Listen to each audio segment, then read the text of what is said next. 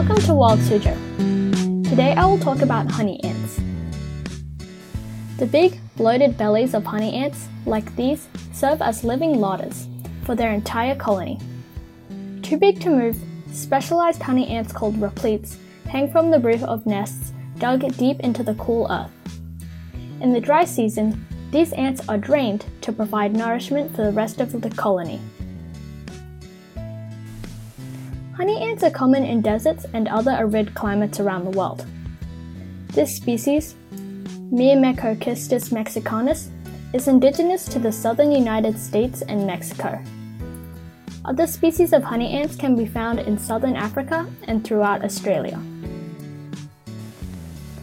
Only some honey ants become living larders. They are part of the worker caste of honey ants.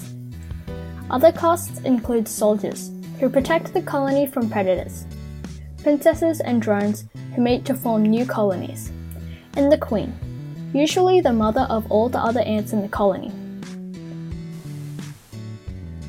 During the rainy season, when food is abundant, other worker ants feed repletes.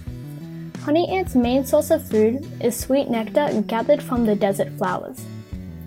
Sometimes, workers will feed repletes liquids from insects killed by the colony body fat from other wasps or other ants, for example. Repletes are fed this liquid mouth to mouth, drop by drop.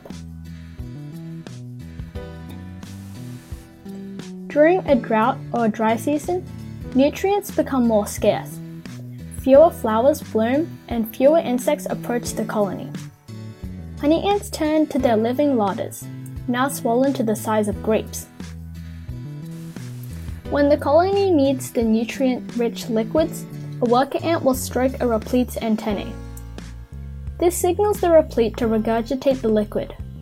A worker can eat the liquid itself or carry it to another member of the colony.